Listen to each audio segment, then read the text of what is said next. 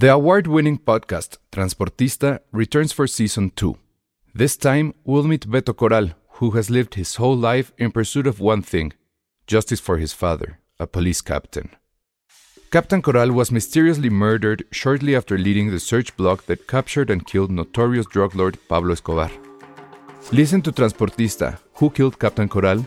Available on the iHeartRadio app, Apple Podcasts, or wherever you listen to your podcasts. You should celebrate yourself every day, but some days you should celebrate with jewelry. Whether you want to commemorate an unforgettable moment or just bring some added sparkle to your collection, Blue Nile can offer you expert guidance and a wide assortment of jewelry of the highest quality at the best price. Go to BlueNile.com today and experience the ease and convenience of shopping Blue Nile, the original online jeweler since 1999. That's BlueNile.com. BlueNile.com.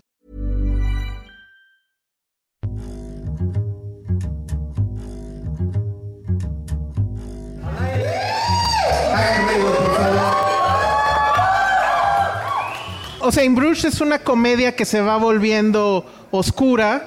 Aquí creo que es un poco al revés. Es una película que, es más oscura y con ligeros tintes de comedia. Pero toda la reflexión que, que les va a llevar verla, no les quiero decir de qué va. O sea, sí quiero que sea una sorpresa. Pero búsquenla, anótenla, síganla, véanla. Yo creo que sí se va a estrenar pronto. Fue definitivamente de lo mejor del festival.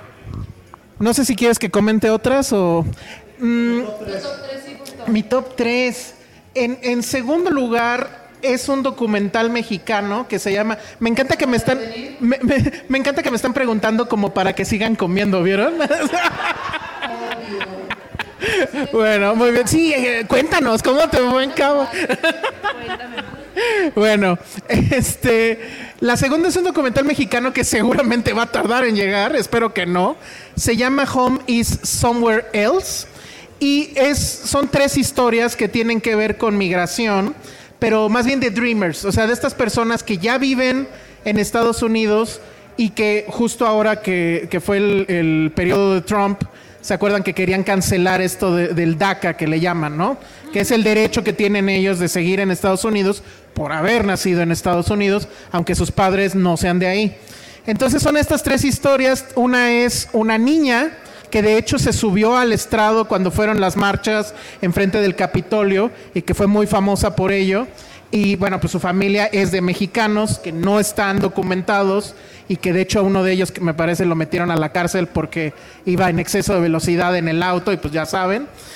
La otra es de dos hermanas, una de ellas quiere cruzar, pero pues no tiene papeles y la otra está allá y quiere regresarse, pero no puede porque si se regresa ya no va ya no va a poder retornar a Estados Unidos y la última es de igual un chico que vive en Utah, me parece, y lo quieren deportar, también lo meten a la cárcel.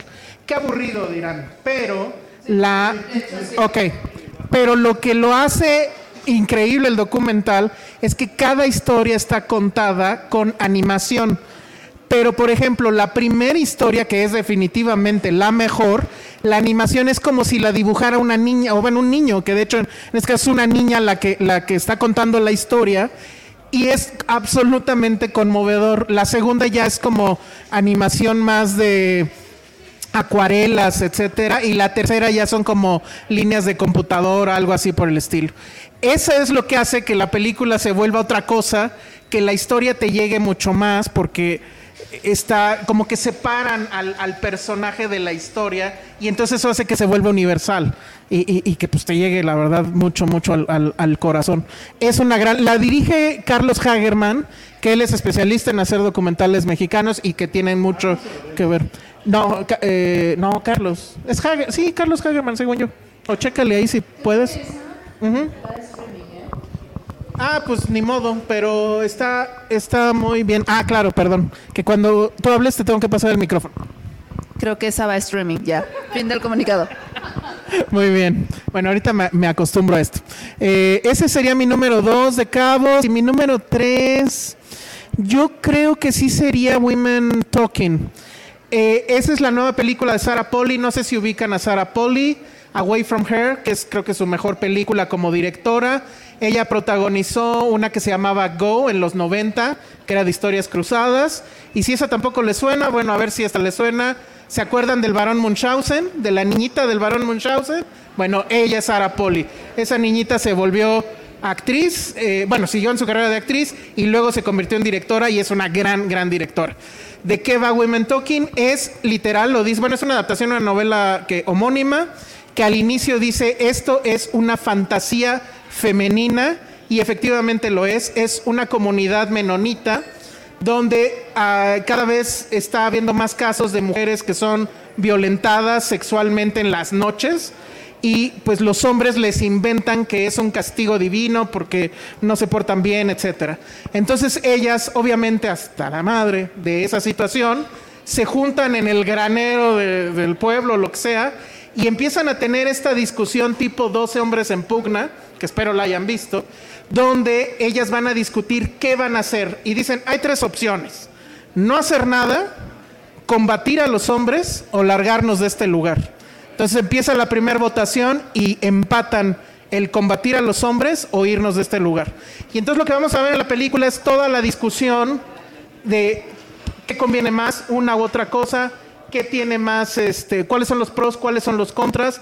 La verdad es que a mí me parece que, es un ejercicio efectivamente de fantasía, desgraciadamente, magnífico, eh, muy bien dirigido por Sarah Polly, una película además que casi está filmada en blanco y negro, en realidad sí tiene color, pero es muy tenue y que obviamente hace mucho espejo con todo lo que está pasando ahorita con eh, pues, los casos de acoso y, en general con la violencia histórica hacia las mujeres. ¿no? Entonces a mí me gustó muchísimo, esa fue la película que clausuró. También me gusta mucho, digo, ya me voy a, voy a dar una cuarta, pero rápida porque tiene que ver... Chocolada. Eh, tiene que ver rápido porque tiene que ver con el mismo tema, se llama She Said que es eh, la historia de las dos periodistas del New York Times que dieron a conocer el caso de Harvey Weinstein. La verdad es que esa también está fabulosa porque hay gente involucrada en ese caso que eh, se interpreta a sí misma y, que actúa en la, película. Y es una, gran, es una gran historia, está muy bien hecha y me recuerda mucho a todos los hombres del presidente. Podría llamarse Todas las mujeres de Weinstein. Entonces, bueno, ese fue mi top 4 de, de cabos. ¿Tu top 3 de fiestas? No, pero yo sí me escucho, ¿no? No, es el streaming. Ah, perdón. Eh, ¿Cuál fue tu top 3 de fiestas? Pues nada más hubo tres, entonces, este... Miren, la mejor fiesta fue una que, no sé si se acuerdan, bueno, es que esta ya está muy este, personal, pero enfrente del hotel de prensa hay un lugar ahí súper pues medio rascuache, que tiene shots de a dólar. Ajá, que me sentí como mero cuando va a otra bar, ¿se acuerdan? Y que dicen, oiga, ¿no tiene un tarro limpio? A ver, este, tarro está limpio. Casi, casi así me hicieron. Pero esa fue la mejor, la mejor fiesta, la verdad. Qué, qué cool. Entre más corriente, más ambiente. Muy bien. Sí, sí, sí. Exactamente. Entonces ese fue mi top 3 de fiestas. Qué fregón. Oye, ¿y, y hubo heridos, daños, ebrios? ¿Tú? ¿Chismes? Fíjate que no, no, no tengo chismes, ¿eh? Ahora sí no hubo chismes. Pues es que solo hubo tres borracheras, ¿cómo va a haber? No, no hubo. Ah, así de mal estuvieron las otras. Puede haber una épica, una. No hubo. La verdad es que no hubo una así gran épica, no hubo. Lo siento mucho, amigos. Es que el presupuesto. Pero la verdad es que las películas estuvieron increíbles. Estuvo también la ganadora eh, del concurso de crítica cinematográfica, que ahí hice el oso de subir al estrado y darle su premio. Entonces también estuvo muy mal. Y, justo subí después de Tenoch. Después de que Tenoch así hizo que el, que el lugar se cayera con su speech. Entonces, bueno, subí yo ahí a ser mi oso. Pero la verdad muy bien, nos trataron muy bien, increíble y bueno, muchas gracias a la, a la gente de Cabos. Yo creo que el, siguiente episodio vamos a tener ya una, eh, vamos a dar la lista de, las películas, etcétera. Sí, justo, eh, no puedo, se ve muy porno eso, no puedo con los dos, no, no puedo con los dos micrófonos, de verdad, o sea, o sea, no, no puedo ni siquiera levantar, no puedo ni verlos a los ojos, no puedo, no, no puedo. Perdón, voy a estar así. Eh, ok, la próxima semana justo eh, va a haber o intermedio un episodio especial con gente que estuvo en el festival. con la ganadora de la crítica para que ahí lo escuchen completamente. Va a estar enfocado 100% en el Festival de, Los Cabos. Y para que no digan que no les estamos haciendo caso, que no les estamos haciendo caso realmente, a la gente de, de los comentarios, pusieron un super chat para que hablemos de una película que creo que lo dije hace como dos episodios, me traumó de niño y que ahorita de adulto me volvió a traumar y que, güey, si no, no sé qué tengo que hacer para no ir a la guerra. O sea, no sé si va a haber guerra en algún momento, pero agradezco tener miopía, agradezco tener pie plano, porque no ir a la guerra jamás. O sea, no, no entiendo el amor, no entiendo.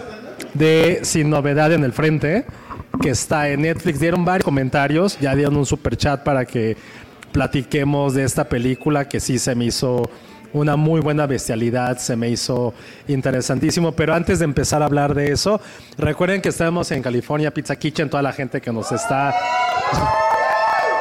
que nos está viendo eh, y ya nos escucha perfectamente.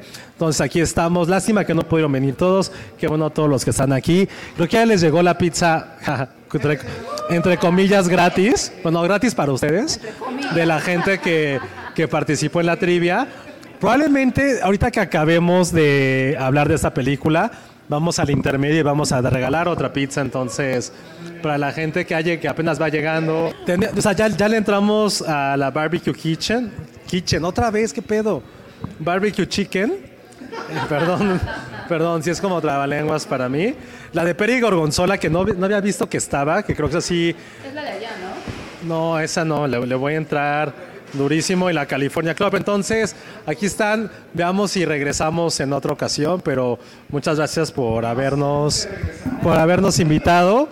Y ahorita mientras, mientras hablamos de esta película, piensen aquí el público que, que está presente, de qué quieren que hablemos. Esto sí va a ser como votación de público, pero mientras esta película, sin novedad en el frente, All Quiet on the Western Front, ¿qué pedo, Elsa? Yo sí no la soporté mucho, en un buen sentido sí me dolió mucho haber visto esta película. O sea, sí, sí me pegó mucho en mi, en mi hombría. Eh, en la, sí, sí, porque no, no, no en el sentido de hombría macho, sino en la parte de, güey, la guerra es la cosa más ojete que puede existir. Es una cosa bestial y sí te, te remuerde, te, te carcome la conciencia haber visto así. Que ojo, tampoco es que sea de las películas ni más gráficas, ni que representen un universo de lo que está ocurriendo, porque realmente se centra en poquitos personajes, únicamente en, la, en el frente de batalla, sin ver las consecuencias que hay con la sociedad ni con la población civil. Entonces, muy buena película, la verdad. A ver. Ah, qué buena pregunta. Nos acaban de decir aquí en el público, eh, sin novedad en el frente, la versión alemana, que es la que está en Netflix ahorita, y que de hecho va a representar a Alemania en, eh, en los Oscar. Y ahí sí, cuidado, Iñarritu. Porque la verdad es que esta película sí está bastante, bastante. Iñarritu tenga oportunidades. Ah, o sea, este, está muy cañón la competencia. No por otra cosa, ¿verdad? ¿Hay fans de Iñarritu aquí, perdón? ah, sí, por allá. Está aquí Iñarritu. Perdóname. Está aquí Iñarritu. Iñarritu, ¿dónde estás? Vamos, Iñarritu, estás ahí en el, atrás de ese sillón. Ya se enojó. Ya se fue. Bueno, este, no, para mí es esta. Tiempo, tiempo. ¿Qué pizza sería Iñarritu? Ah, no sé. No, no sería una de, de California Pizza Kitchen. Eso de... No, no, no, porque es muy mexa él, según también. Tendría que ser algo como. Primero sería así, sin gluten. ¿Mandé? De Romero. El perro negro. Nombrando a la competencia, nos van a meter en una bronca. Bueno, a ver, este, no, no sé, ¿eh? pero sí sería una de ahí. Experimental, ¿no? Como. Una pizza cuadrada de entrada, o sea, eso seguro. Cuadrada, ándale. ¿Será, ah, será como de esas pizzas efectivamente sin gluten, vegetariana, pero con cosas que a nadie le gusta. O sea, como con elote, con alcaparras, con chícharos. Pizza con chícharos. Ay, sí, sí, no, no. O sea, pero con apio. Con apio sí hay, yo he visto con apio. Como me acuerdo que una vez, eh, cuando, o sea, en, en la revista, hacíamos unos videos del, de las cosas más ricas, pero también de las cosas más espantosas. y fuimos a probar la que se autodenominaba la malteada más asquerosa del planeta. Que tenía chocolate, tenía, no, no, era en un lugar en Santa Fe. Tenía alcaparras, chocolate y... Ay, no, tenía otro No, no, pero el reto era ver si te la tomabas. Y si no, si te la tomabas, este, no pagabas. Sí, tuve que, porque vi el video, pero no. Pero a partir de esa vez tuve un tiempo que no pude comer chocolate. Porque me quedó el sabor asqueroso del chocolate y la alcaparra. Entonces, eso sería tú creo. Sí, estoy de acuerdo. Volviendo al punto, eso sería Iñarri. Pero. Este, yo sí me quedo con esta, eh, Josué, con Sin Novedad en el Frente. A ver, un poco de contexto. Eh, el libro, la novela, Sin Novedad en el Frente, creo que es de 1928. Es una, el libro que escribió, no me acuerdo ahorita el nombre del autor, pero es alguien que vivió la guerra. Y la gran novedad, o, por qué fue tan popular ese libro, es que te hacía ver una cosa que no era, a lo mejor para la gente de esa época no era tan, tan obvia. Y es, la gente fue a esa guerra, a la Primera Guerra Mundial, con ganas de ir. Porque obviamente, imagínense ese mundo donde no saben cómo es la guerra, jamás han visto una imagen de ello, nunca, no lo vieron en el periódico, obviamente no había internet, y los jóvenes iban emocionados. Entonces, él escribe este libro mostrando esa emoción, pero mostrando también del otro lado, pues cómo todo fue un auténtico infierno. Ya no me, ¿Cuántos millones vieron en esa guerra, Josué? Eh, como 25 millones, pero creo que aquí lo, interesante, porque eso han de saberlo y creo que lo contamos que sí, es que no puedo ser fan de la guerra, no puedo decir eso, pero sí soy un poco fan de todo lo que pasó en la Primera Guerra Mundial. O sea, sí he visto varias cosas y leído.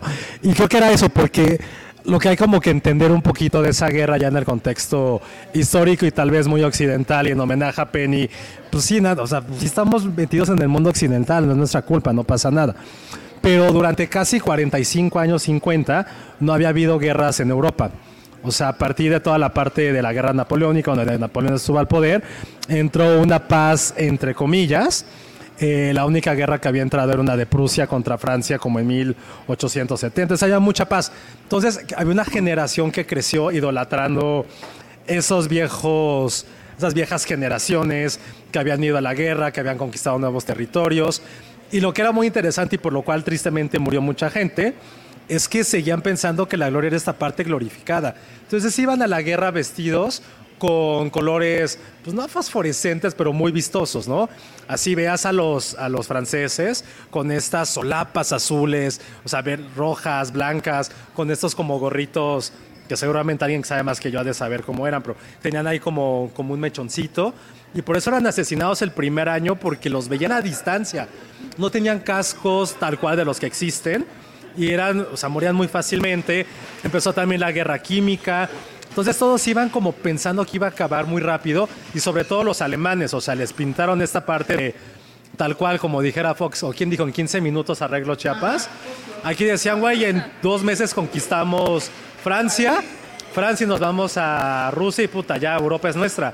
Entonces hay una generación que creció con eso, pensando que iba a ocurrir.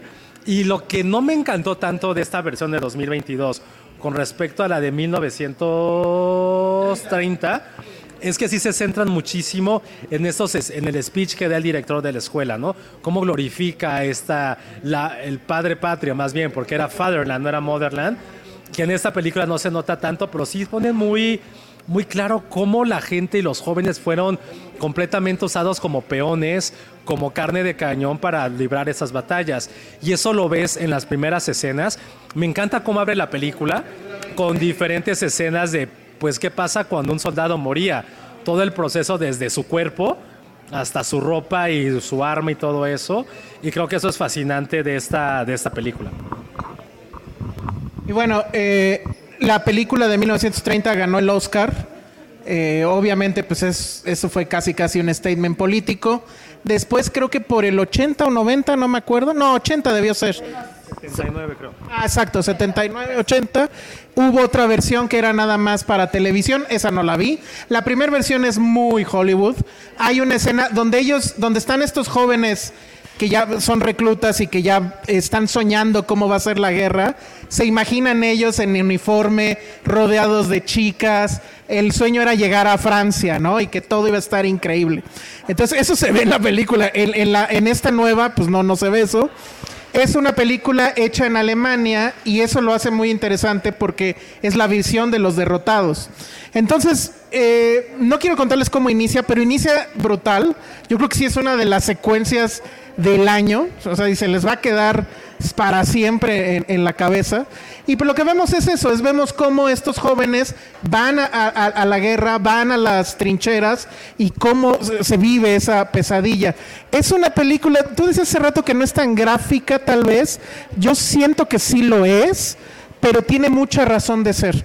Y a diferencia de 1917, no es un ejercicio de técnico, ¿no? Recuerdan que 1917 es este asunto de, ah, pues vamos a hacer el plano secuencia, pero siento que aquí se siente más el drama de la guerra y sobre todo el drama de ser engañados con esta promesa de nos la vamos a pasar increíble y no, mijo, estás viviendo la Primera Guerra Mundial, que obviamente en ese entonces no se llamaba así, sino se llamaba simplemente la Gran Guerra.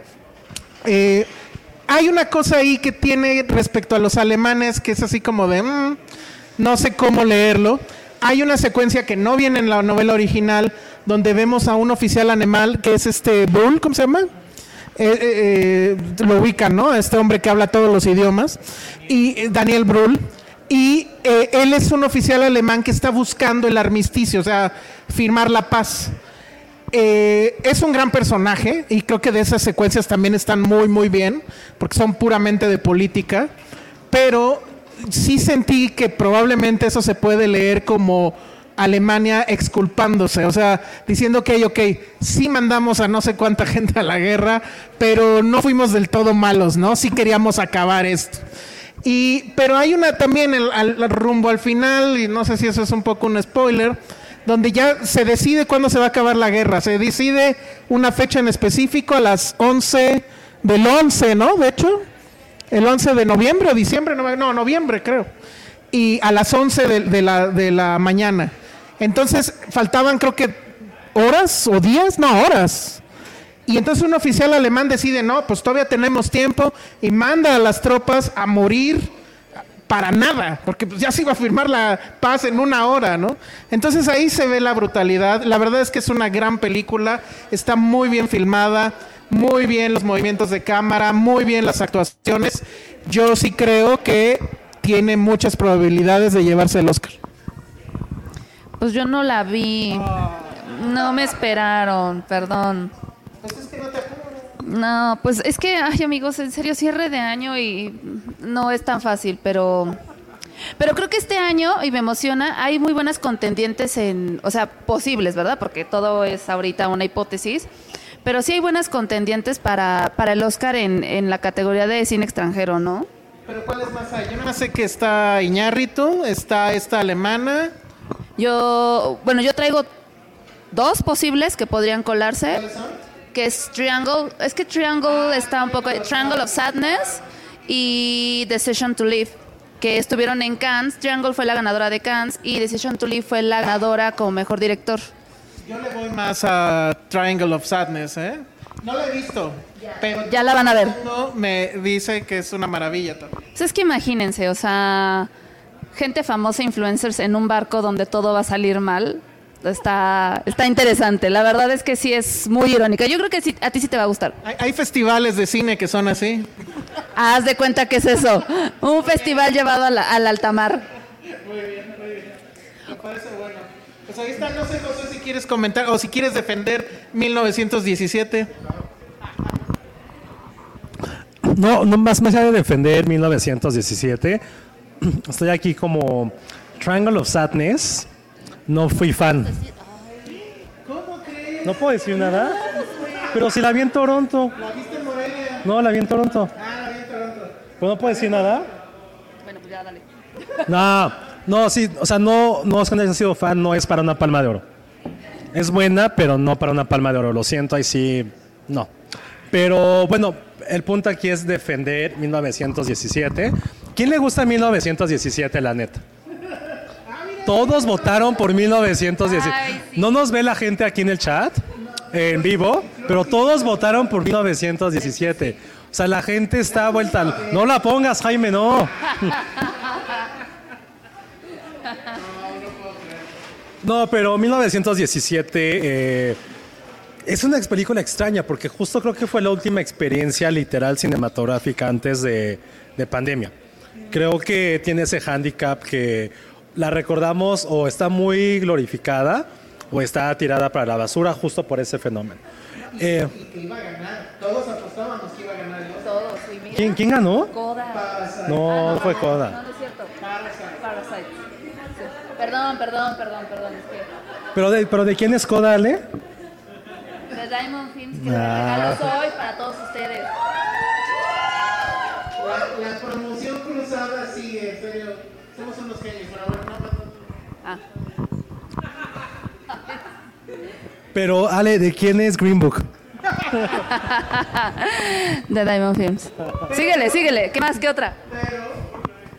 Ay, uh. Uy, Moonlight también. es- Que estuvo, que estuvo en Morelia, by the way, también. ¿Estuvo en Morelia? Retrospectiva. Oh, no, bueno. Jenkins, Barry Jenkins. No, pero sí hubo una función. Ah, sí, sí, hicimos función. Sí, sí, sí. Barry Jenkins, que por cierto se puso una peda increíble. Oye, no, pero ya se me olvidó que iba a decir. Ah, Green Book. Green Book puede ser todo lo mala que quieran, pero tiene una gran escena. Cuando se come su pizza como taco. Y es justo lo que va a hacer ahorita Josué con esa pizza que está allá. ¡Eh, bravo! Vas, vas, vas, vas, Josué. No, ahor- no, ahorita, ahorita veo. No, sí, sí, sí, pero déjeme ver, sí quiero ver esta pizza que está aquí. No, no, porque tiene que ser una pizza un poquito como de doble tamaño para que se pueda doblar. Ahí está. ahí está. Bueno, ahorita la hago, espérenme, ahorita lo va a hacer. Pero tiene que ser grande para que se doble sin albur, porque si no, no se va a poder. No. ¿Ven? No, no lo dije mal, o sea, tiene que... Tiene que, tiene que tener buen tamaño, tiene que ser flexible para que entre bien, para que quepa. Josué. Ahorita, ahorita lo voy a hacer, pero... ¿Qué estaba hablando? Ah, 1917, perdón. No, Ya, ya pasó. no, no, no, ni siquiera le iba a defender, pero nada más es como poner en perspectiva que sí creo que fue la última gran película como experiencia antes de COVID, o sea, está cabrón como recordar eso. Y no, nada que ver con Sin Novedad en el Frente. Porque aquí hay escenas bastante viscerales. Y creo que de todos modos el ejercicio más interesante sobre la Primera Guerra Mundial es este documental de Peter Jackson, de, de Shall Never Grow Old, que creo que está en HBO Max. Ese también lo pueden, lo pueden ver, entonces, sí, sí, sí, o sea, revisen eso y ya después es de entrarle a otro tipo de películas, pues son un poco más densas. eh, Senderos de Gloria de, de Stanley Kubrick es evidentemente sobre la Primera Guerra Mundial también. eh,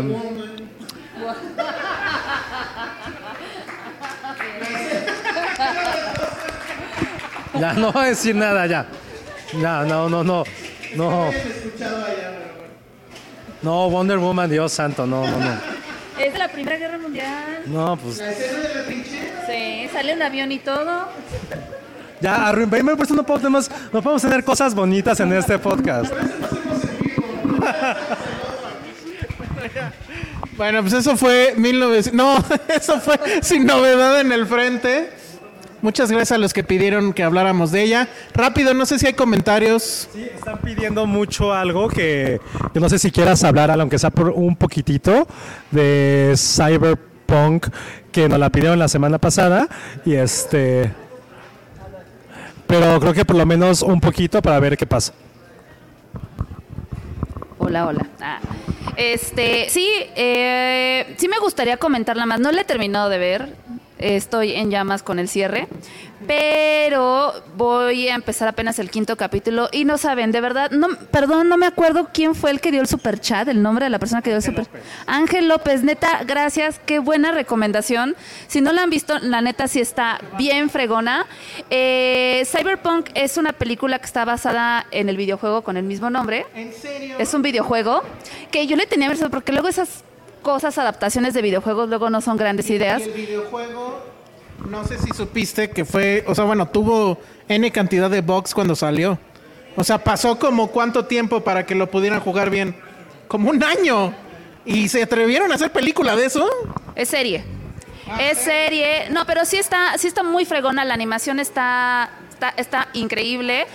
Esto es un comentario ñoño mío. El encargado de la música es Akira Yamaoka, que me encanta Akira Yamaoka. Es, si no lo conocen, él es el encargado de haber hecho la música para Silent Hill, que creo que es de los mejores soundtracks que hay ver, del videojuego. Es del videojuego. No voy a, no voy a talar, no. Entonces, bueno, nomás denme chance de terminar, porque sí quiero terminar de verla para poder dar bien una opinión. Hasta ahorita lo que llevo, neta, qué fregón está. Es, es gore, es sexosa, es... Yo creo que sí, la, deberías verla. Yo creo que te podría gustar. Eh, ¿Cómo se llamaba esta que veíamos de HBO? Invincible. O sea, no, no la estoy comparando per se, pero creo que sí tiene un poquito este mood que yo creo que a ti te podría traer. ¿Pero de qué va? Bueno, pues es un mundo distópico. Ya me llené de salsa. Es como un mundo distópico, eh, muy anticapitalista, bueno, muy capitalista como diría Penny, porque es literal, te cobran por todo, todo es por chips, este, allí sí es súper dividida la, mis- la gente que vive en la neta en la miseria, el crimen, un poco como este Sin City, por decir así. Entonces, este, son este grupo de como pandillas que se encargan de, de justo de, de contrabandear los chips que te dan, o sea, cada chips que tú tienes como en tu, en tu cuerpo te dan como ciertas habilidades, este, agilidades, poderes y pues, poder en general, ¿no? Como, como en, en cierto estatus social. Y sale, ¿cómo se llama? Este, John Wick. John Wick sale en el juego. Hasta ahorita, donde yo voy, no. Ah, lástima. Muy bien. Pero por cierto, ¿Dónde se puede ver? Se puede ver en Netflix. Para quienes no la han visto, sí veanla, sí está bien fregona. La neta, Ángel, muchas gracias. Prometo terminar de verla y ya para el siguiente podcast la comentamos más. De, del 1 a 10 sale, ¿qué tanto huele humedad? No huele, no huele a humedad. Bueno, un poquito sí, porque siempre está como... o sea, viven muy mal, la verdad, pobrecitos, pero como un 3. Oye, Ale, ¿cu- ¿cuándo vamos a ir otra vez? Bueno, más bien llévame a la Friki Plaza, tú que ya entiendes de esas cosas. ¿Qué quieres ir a ver a la Friki Plaza? No sé, quiero ver por qué, qué tiene de friki la Friki Plaza. Todo, no mames, todo, la comida, los juguetes. Jaime es experto, también fue conmigo y se traumó. A ver, ¿qué es lo más friki que te puedes encontrar en la Friki Plaza? La gente. No, no, no. Bueno, a ver, es que saben que la primera vez que yo fui a la Friki Plaza, ¿De qué ibas vestida? ¿De qué ibas disfrazada? no iba disfrazada de nada. Fuimos por una activación que hicimos para la película Rec. Nosotros tuvimos la de Rec, no se acuerdan de esa película de zombies muy buena española. ¡uh! Entonces se nos ocurrió hacer con la Friki Plaza como un evento de zombies. Buena idea y no tanto. Pero antes de que empezara todo nuestro show, como que había un show previo, ¿te acuerdas? Entonces de repente se sube una chica disfrazada como de Sailor Moon. Pero, pero no, el peor disfraz, o sea, no, no, o sea, porque ahí sí hay unos cosplays muy chingones que sí digo, güey, qué chingón, qué padre. Pero este sí era de, no mames. Sí, sí, sí, sí, sí, sí. Entonces, pues pone como una, grada- una grabadorcita y empieza como la imagen atrás de, pues, de uno de los capítulos en japonés, por supuesto, no va a ser en español.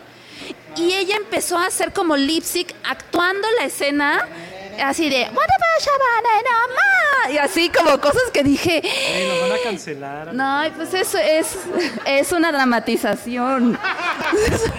No sé, no sé hablar japonés. Sí, no sé hablar japonés. Estaría fregoncísimo saberlo, pero bueno. Y sí dije, ¿qué, qué, qué está pasando? Porque aparte yo digo, ¿cómo le hacen para entender? Digo, igual y ya se saben los capítulos de memoria, pero pues ni le entiendes. Este, el, es el lip sync, el- las coreografías, y dije, güey, o sea, así fue como friki, la neta. Muy bien, sí, no, yo tenía un amigo en la universidad antes de que se inventara la Friki Plaza que sí sabía japonés y daba clases de japonés. Hablar japonés, la neta sí está padre. Pues espero que ahorita sea, no sé, director de una empresa y no... eh, El chino no, porque es co- y el coreano no me gusta porque son como muy cantados. Eso es racista. Sí, Alejandra. No me, gu- me gusta el Sí, japonés. ya, bueno, que se vaya el audio del micrófono de Ale. ¿El japonés es racista? No, decir que no te gusta el chino, que porque No me no se bañan o no sé qué dijiste. gusta. ¿Ya ves? Ah, bueno, muy mal, Alejandra. Ni una pizza más. Es- ha de ser tu licuachela esta que, por cierto, uno le toma y le toma y no se acaba esta madre. Bueno, este, ¿qué más hay de mensajes? Que se acaba el patrocinio de la Friki Plaza. No nos iban a patrocinar, ni lo queríamos, créanos, pero. No, claro que no, no, no, Friki Plaza. bien padres.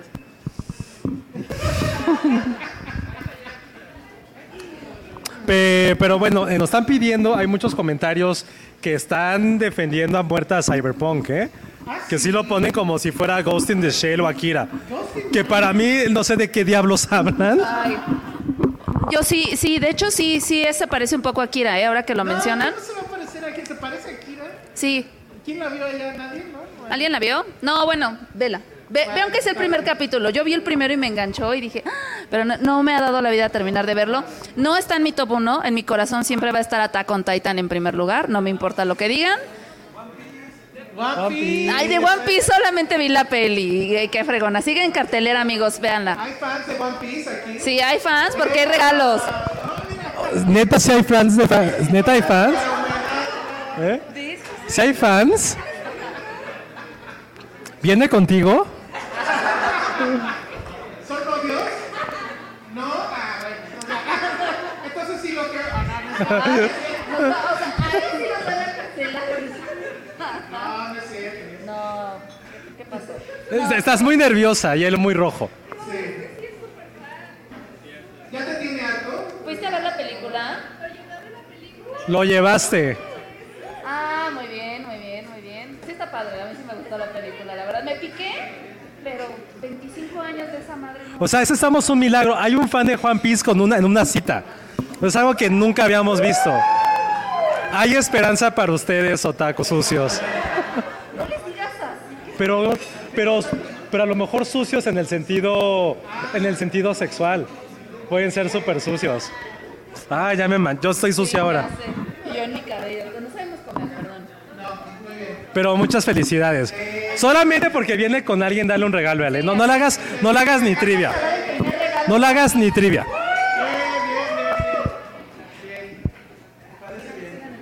Bueno, y mientras, eh, lo que habíamos dicho, va a haber otra trivia para regalar pizza. ¿Alguien quiere pizza gratis? No, ya todo el mundo comió, ya todo el mundo comió. Ah, por una cubeta de chelas. Cubeta de chelas. Pero a ver, para la cubeta de chelas, bueno, ¿cuántas chelas son? ¿Cuántas vienen? Seis. Algo que tenga que ver con seis. Ya sé que. ¿Cuál era mi, mi username de Twitter antes de que me convirtiera en gente decente? No, eso sí no lo van a saber muchos. No, pues tú sí. Pero díganlo, sí va, les va a ir el, el... ¿Tú sí? Allá atrás. Qué oso, sí, completamente. Mándele un six a ese hombre. Y Ale está aquí modelando, dando el primer premio de One Piece. Pero le tiene que dar beso a la chica. Beso, beso.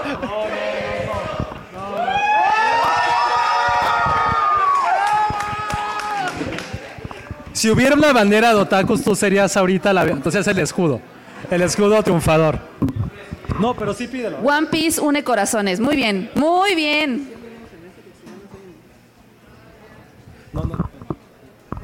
Ok, ¿qué más? Sí, ahí se ganó sí, sin botana. Este, es que la gente del chat no lo escuchó, entonces qué bueno que no sabían cuál era ese username de antes. Entonces, pero qué gusto, muy bien. Y hasta eso, y creo que ahorita lo que queremos hacer, la neta, podemos hablar de The Crown. ¿Quieren que hablemos de The Crown o qué hueva? No, a verle también. yo la vi, pero no la acababa tampoco. A ver, The Crown. No, vamos a hacerlo por votación. The Crown. Mucha gente también en el chat estuvo diciendo de Andor, Andor, ¿eh? De Andor, episodio 10. No, no, pero es aquí lo que la gente. Este va a ser para ustedes. Ya la gente del chat estuvo muy consentida, ya les dijimos dos temas, pero ustedes ahora, y obviamente la gente de, nos va a escuchar. Eh, The Crown, Andor o cualquier tema random de lo que estén aquí. No, ¿para, qué, ¿para qué pregunto? O sea, es estúpido.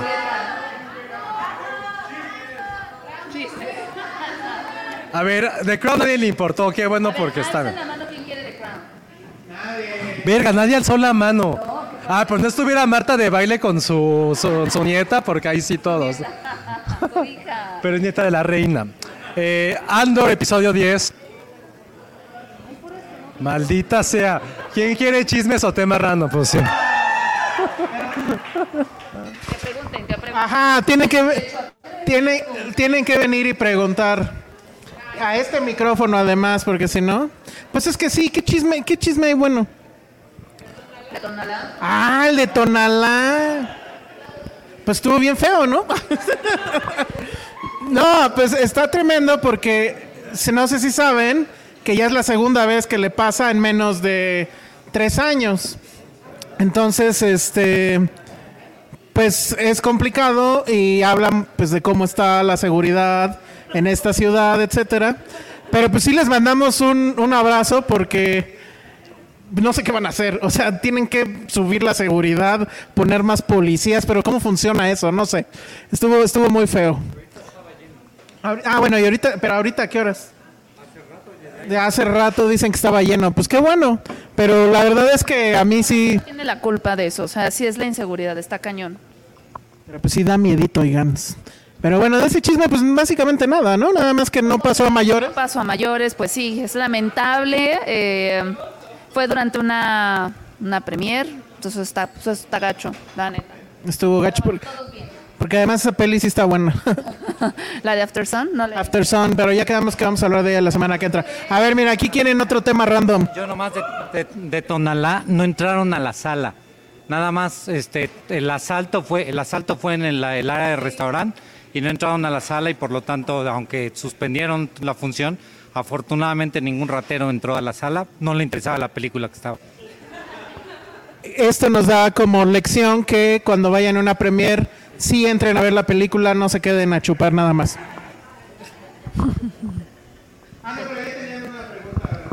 Sí, pueden hacer preguntas random. Sí, algo está planeando. A ver. Ah. Hijo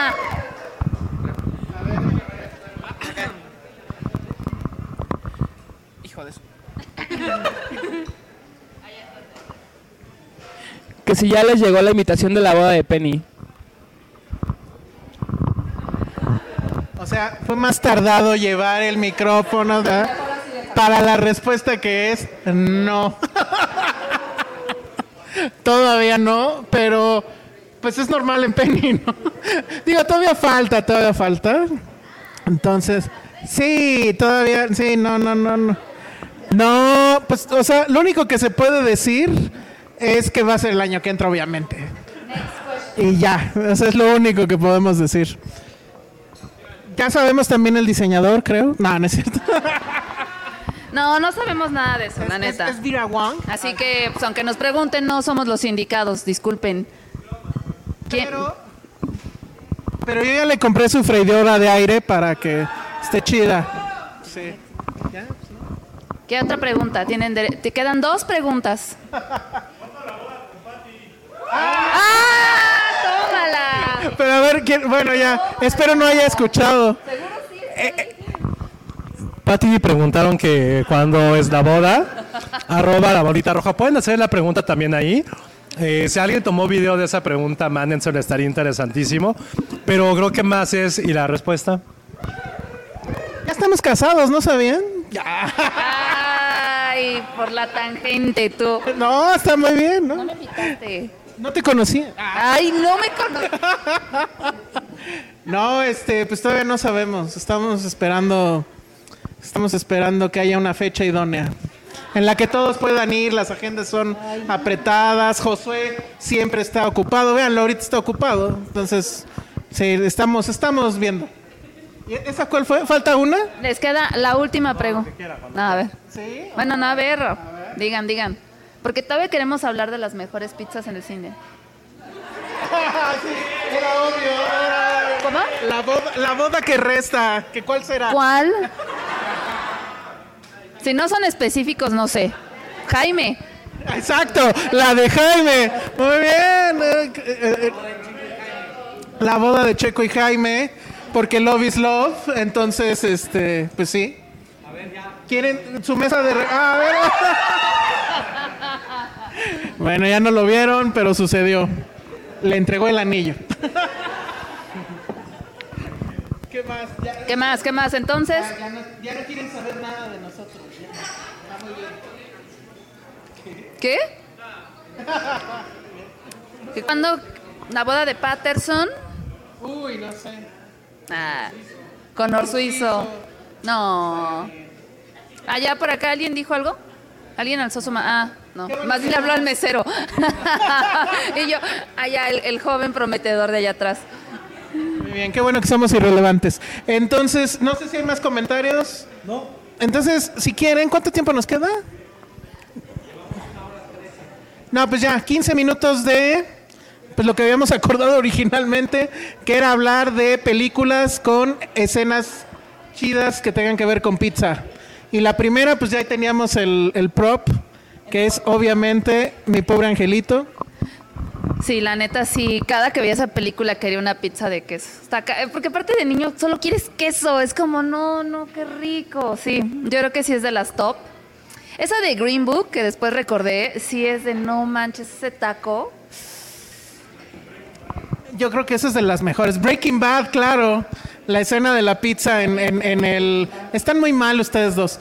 Eh, la escena de la pizza que cae en el techo de la casa y que según el- la leyenda urbana es que fue en una primera toma y que no estaba en el guion. Entonces eso está muy bien. ¿Qué otra, Josué? En honor a tu nuevo novio Tenoch, algo de cine mexicano, de temporada de patos. Temporada de patos tal cual. Si bien no es la pizza, eh, pizza es como un poco el McGuffin, sí, es eso, eso y la luz. Entonces, ¿qué estará haciendo Fernando Eimke? ¿Alguien sabe qué pasa con Eimke? Nadie sabe qué, qué pasó con él, ¿no? Seguramente sigue usando bicicleta y siendo muy... Este... eh, ¿Se fue a, ¿se fue a Alemania? Que apenas regresó hace un mes de Alemania, Josué. Está tu, tu respuesta. Otra que hace rato casi la dijeron este, en Inside Out. La pizza de brócoli es. Que es horrible. Eso era brócoli con chocolate, y alcaparras y apio. Esa era la peor, la peor malteada del mundo. Era con brócoli. Ya me acordé. Qué bueno que lo, que lo recuerdas. En los comentarios, porque casi no ha habido, o no ha habido muchos que podamos eh, poner al, o comentar. Eh, Hugo Hernández, las tortugas ninja, eh, evidentemente. Creo que sin las tortugas ninja, el fenómeno pizza para infantes no hubiera sido tan grande. Creo que realmente fue una generación que fuimos definidos un poco por, por esa pizza, por esa pizza aparte estilo Nueva York, porque era la que doblaba, la que doblaron las tortugas con sus tres manos. Creo que no hubo niño noventero, tres dedos, perdón, no hubo niño noventero que no intentara tomar la pizza con, con tres dedos, o a lo mejor el único idiota soy yo. Pero yo sí. No, todo el mundo lo hacía, ¿verdad? Gracias. niño y llega la pizza, lo que haces es comer, no... No, ay, pero no es ahí, o sea, ya ahorita que ya tenías como dos rebanadas, pues sí, le intentabas con tus tres, con tus tres deditos, pero Hice un sándwich, o sea, agarré una, una rebanada, le puse papas y la aplasté con otra. Estuvo muy bueno, la neta. Otra escena que yo sé que odian esta película, pero neta, qué gran, qué gran escena, es en Eat, Pray, Love, cuando se van a Nápoles a comer pizza. Ay, no manches, no, no, no, que- porque aparte en Italia es, o sea, no, no son rebanadas, es una pizza por persona y es glorioso. Que nos dieron una pizza por persona. Y Josué se la acabó. Se la acabó completa. Bueno, otra, Volver al Futuro 2. La pizza que se hi- hidrataba era. ¿Por qué no se te antoja? nada que se hidrate se ve Está, está bueno. Está como este, ay no. se veía terrible. Estaba muy fálico, ¿ok? ¿Qué otra? Este, Ah, Claro, Spider-Man. claro. que, que ojo, que la de que Spider-Man sí es una pizzería real. Sí. Sí es una pizzería real, es muy buena, es muy famosa. Están diciendo en comentarios cosas que yo no tengo la más remota idea como Don Cangrejo, whatever the fuck that means. pizza de Don Cangrejo Ah. es la mejor para ti, para mí. Sí. ¿Verdad? Ay, ¿quién no vio Bob Esponja? No manches, Bob Esponja es lo máximo. ¡Uh! Sí, sí, sí. Top. No, no manches. Bob Esponja, neta. Y Malcolm en el... No tú, Malcolm, Malcolm. Malcolm, sí, hay, una, hay un capítulo de Malcolm donde Lois se enoja porque, porque se da cuenta de que le cobran de más en, el, en la propina y decide que su familia ya no, nunca más va a volver a la, a la pizzería. Y entonces este, Hal y sus hijos eh, compran pizza escondidas y se la comen en el garage. Es muy buena porque se ve cabrona la pizza, pero así gigante. No, no, no. Sí, muy bien. Una de Boomers, este, Saturday Night Fever. Porque él, él- en la escena inicial él va caminando en esa icónica escena y para en una en un puesto de pizza y se echa dos rebanadas. John Travolta, ah, pues, ya ves. Por eso ese era ese era de Boomer. ¿Qué otra? La pizza que todos quisieran ser. La pizza no, la pizza que está comiendo Ryan Gosling. Sí, sí, que me coma. ¿En qué película es? Crazy Stupid Love. Está comiendo una pizza también doblada, entonces. ¿Cómo quieres que te coma? ¿Cómo? ¿Qué dijeron? ¿Cómo quieres que me coma? Pero que doblada. pues. Caliente. Caliente, Quieren que se las coma caliente. Eh, también están poniendo que en Goofy Movie hay una pizza que se ve increíble. Sí, Goofy. A ver, Ale, ya no veo ninguna película este fin, pero ¿qué tal esas cosas como de Canal 5 y en español? Goofy Movie es una gran, gran, gran película, de verdad. Así es de los eh, la película de Goofy, tal cual. No, Tribilín ya es too much. Este, sí, no, no, no. Pero no, neta, qué buena película y qué gran soundtrack también tiene esa película. De verdad, sí, es una de esas cositas que están ahí ocultas en Disney Plus. De verdad, véanla. O sea, es súper vieja noventera, pero sí está muy buena. Y vamos a ver este, la vida del único personaje de Disney que tiene un hijo. Que eso está interesante, porque ya saben que los personajes no pueden tener, no pueden tener esposas, no pueden tener sexo, entonces ahí es, está interesante. Por eso, este, Minnie y Mickey son novios eternamente porque no se pueden casar. No puede existir eso. Ah, ya no se me ocurre qué otra. En Do the Right Thing creo que comen pizza, ¿no? Lo que no recuerdo si es memorable la escena, pero recuerdo que comen pizza. Nuestra querida Jack Fan dice algo muy cabrón. Ay, espérate, se está metiendo el cable ahí en la pizza. Eh, hay un capítulo de Futurama que tiene que ver con unas anchoas y una pizza. Pero creo que eso no es lo importante de ese episodio. Sino es creo que de los episodios más tristes de la historia de la televisión, de la cultura pop, porque es el, es el episodio donde Fry recuerda a su perrito. Y si no saben de qué va, pues es que el perrito, cuando él se descongelado mil años después, el perrito que, que era suyo y que trabajaba en, él trabaja en la pizzería, lo espera durante como 15 inviernos. Y al final el perrito se muere. Pero no es que se muera, es como, o sea, es como, hazte un lado, hoja chico, quítate tú, pero está más triste. Esto ya es justo ese episodio, entonces, gracias por abrir viejas heridas, Jack Fan. No, no era el momento para, para pensar en el perrito de Futurama, pero ese episodio es bastante bueno. Luego hay una película argentina como del 97, si no mal recuerdo, que se llama Pizza, Pizza Birrifazo, que evidentemente nadie la vio, ya vi, aunque todo el mundo fue así de, "Ah, órale, chido, habla de 1917 mejor.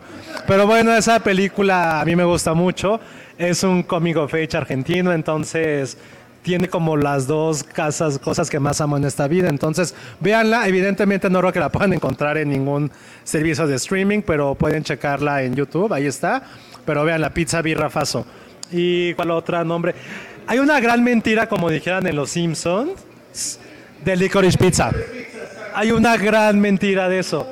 ¿A qué hora comían la maldita, maldita pizza? Nunca pasa. Pero es una, sí, no, no pasa en Licorice Pizza. No, nada más tiene el nombre. ¿Qué otra? No me acuerdo de qué otra. ¿Ustedes se acuerdan de otra? Booksmart, Booksmart, nos recuerdan aquí de Booksmart. Esa sí no lo recordaba. Yo tengo una, una película que me gusta mucho que se llama Dodgeball, que sale Ben Stiller y Vince Vaughn, que no sé si recuerdan la escena de la pizza, que está Ben Stiller mamado, se baja el pantalón, agarra una pizza, le empieza a hablar y se la mete a la entrepierna. ¿Nadie recuerda eso? ¿O en qué otra película? Espéreme. Hay una película, es que ya están donde muy, son películas de mi época, déjenme, ya le dan chance a Elsa de ser boomer, déjenme ser demasiado millennial. Eh, es una película que sale Freddie Prince Jr. y esta mujer hermosa, Rachel Lee Cook, se me fue el nombre. She Sold That. She Sold That. Eso sí pasaba mucho en la escuela. ¿Sabes que estuve en la escuela de hombres? ¿Yo estuve aquí en la escuela de puros hombres? No, bueno, véanme, véanme cómo queda, vean el trauma. Pero en Estados Unidos eran viernes de pizza y a los que eran muy bulleados, y esto sí pasaba y pasa en esa película, les ponían eh, bellos donde no debería de haber bello y se la ponían en la pizza y te obligaban a comerla. Eso también pasa en American Pie. No, creo que, no, creo que la gente cree que pasa en American Pie, pero pasa en She's All That. No pasa en American Pie. No, si alguien sabe aquí de películas teens pubertas, o sea, como Ale sale de cosas de Canal 5 de Disney y, y Malcolm, si alguien sabe de películas pubertas en el cambio del Y2K, voy a hacer una maestría sobre eso soy yo. Entonces, She Sold That, The Trojan War, ¿cuál o- Estoy a... Vea cómo Elsa me limita mis gustos. Es que ya, Ah, es esa. es que ya vimos la que nos dijeron aquí de Patrick Dempsey, se llama Loverboy, efectivamente. Sale Carrie Fisher, yo no me acordaba que sale Carrie Fisher. Y el- de hecho el cartel es él llegando con pues la persona que la contrata, supongo, y además trae una pizza y trae una caja de pizza. Entonces, efectivamente, creo que sí la vi hace mucho, pero la verdad no la recordaba. Muy bien. ¿Qué otra, Josué, querías decir? El diario de la princesa, pero ya no me Sí, pero le da, le- sí, que le manda uno una pizza con M&M's que dice sorry. Qué rico. Sí, eso está, eso está bueno. Bien, bien. California Pizza Kitchen, hay un área de oportunidad muy grande con esa pizza de, de, de M&M's. Nos han dicho eh, Scooby-Doo, que aman la pizza, eh, la pizza de mi simpatía. ¿Les enseña a comer pizza? Porque no comen, porque Ah, ah, eso nos lo dijo nuestra, nuestra querida Jimena Lipman, nos dijo eso entonces. Luego dice pizza, pizza de hot en Spaceballs, tú sabes de eso. Pero no me acuerdo si comen pizza o nada más sale el. O sea, el nombre como pi- pizza de hot. Según yo, nada más es el nombre, pero hay que nos diga la gente. ¿Tú qué otro te acuerdas? ¿Novelas donde salgan pizzas? novelas. Hay una de mirada de mujer, no se la lleva a comer pizza y ella lo come con tenedores y cubiertos. No, En una lleva a comer hamburguesas. Ah, es hamburguesa. Ah, no, qué chafa. Entonces no sé. Ay, me vi muy. Estuvo bien tu referencia. estuvo bien. bueno, recordaba que era algo así, ¿no? Este, a ver. O sea, no tiene que ver con pizza tal cual, pero recuerdan que en Parasite armaban cajas de pizza. Que es una gran referencia que nos dijeron varios. Pizza Planet, bueno, Pizza Planeta de, de Toy Story. Pero nunca vimos una pizza, ¿se dan cuenta? No, porque la mamá era pobre. No, es real. No, no, no, son, eran pobres. Porque hay teorías de que eran muy pobres porque los dejó el papá. real, sí es una teoría. No, bueno. En The Intern, Anne Hathaway y Robert De Niro piden pizza. En Stranger Things, sí es cierto, Stranger Things. En la última temporada hablan mucho de la pizza, de la pizza hawaiana. En Tarde de Perros, según yo, piden pizza. En. eh, la- eh, bueno, en Los Simpson N veces. En eh, El Ladrón de Bicicletas, creo que también se comen una pizza. Y ya, ya se nos acabó. O bueno, no sé tú si tienes una más, Josué. O la última. ¿Cómo más? En Encantada. Ah, sí, van a comer encantada, que avientan al pobre, a la pobre ardillita así al horno. Ah, muy bien. Que ya viene la 2, ¿ya vieron? Yo sí soy muy fan de Encantada. Ay, yo sí soy muy Disney, creo. Sí. Invítanos a verla. Disney, sí. Invítame. Ah, bueno, sí, porque va para plataforma, creo. Bueno, pues ya con eso, a menos que tú tengas otra. ¿Cuál sería su pizza perfecta? O sea, quisiéramos una pizza Filmster. Imagínense que California Pizza ah, nos dijera, hagan una pizza. ¿Qué llevaría? Todos escojan un ingrediente. Una pizza mitad dulce, mitad salada. Como cuando pides palomitas de caramelo con de mantequilla, ¿no? Ah, está bueno. Eh, Con piña, porque a mí sí me gusta eh, la pizza hawaiana. Ya hizo muecas, Josué. Ahí está. Sí. Ahí está. Todos votaron porque sí, la pizza hawaiana. ¿A quién le gusta un ñarrito? La misma gente alzó la mano, ¿viste? No, pero pizza hawaiana, no, o sea, no debería, pero ya está muy popularizado, o sea, no puedes combatir lo, lo inevitable. Es el bochito de las pizzas, la pizza hawaiana. O sea, es rendidora, te quita el hambre, es divertida. Todo bien con la pizza hawaiana. Coquetona, sí. Coquetona, exacto. Yo le pondría, uf, pork belly. Una pizza con pork belly. Están diciendo que debería ser una pizza de chocotorro. Hay demasiadas ideas aquí en California Pizza Kitchen. No sé si de chocotorro saben. Cabrón, sería cabrona de que hablan, sí. Está diciendo que con tocino y tocino y tocino y chocolate. Tocino y miel, así como un... Ah, pero ya existe, ya existe esa en varios lados. Pizza de boneless. ya existe. Pero la de. La de. La de, la de dónde ir, eh? La de Filmsteria sí debería llevar algo dulce, la neta. Ah, sí. No, piña no, no. No, como maple, tocino, tocino, maple, orilla de queso. Uf, orilla de queso. Capeada, ¿no? Como para que... Una poblana para, para Patty. Vaya capeada. Bueno, pues ahí están las ideas para California Pizza. Nos va a mandar el diablo, así que... Bueno, como sea, sus pizzas están muy buenas. Ya las probaron aquí, espero que les hayan gustado. Y creo que con eso tenemos que acabar ya el en vivo. Nosotros obviamente vamos a seguir aquí bebiendo y dando regalos sobre todo. Muchas gracias de nuevo a California Pizza Kitchen por habernos recibido. Estuvo increíble. Muchas gracias a, a todos ustedes que vinieron. Órale. a ver otra. Tú sí sabes chil- ¿Dónde aprendiste, Ale? Mi abuelito me enseñó. wow. A ver, venga. Bueno, bueno. Muy bien, eso sí es tener barrio. Eh, muchas gracias a todos los que estu- eh, estuvieron aquí con nosotros. Muchas gracias a los, a los que dieron superchats. Y bueno, pues nos escuchamos a la próxima. Para cerrar, como es debido, redes sociales, Ale. Arroba, al, arroba Ale Kazagi. Y yo soy el Salón Rojo. Muchas gracias por escucharnos, por vernos. Y hasta la próxima. Bye.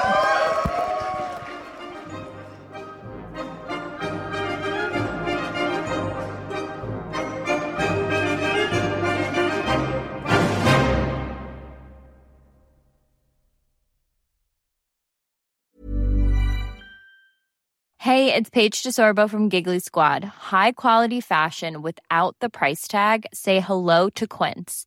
I'm snagging high-end essentials like cozy cashmere sweaters, sleek leather jackets, fine jewelry, and so much more. With Quince being 50 to 80% less than similar brands. And they partner with factories that prioritize safe, ethical, and responsible manufacturing. I love that. Luxury quality within reach. Go to quince.com slash style to get free shipping and 365 day returns on your next order.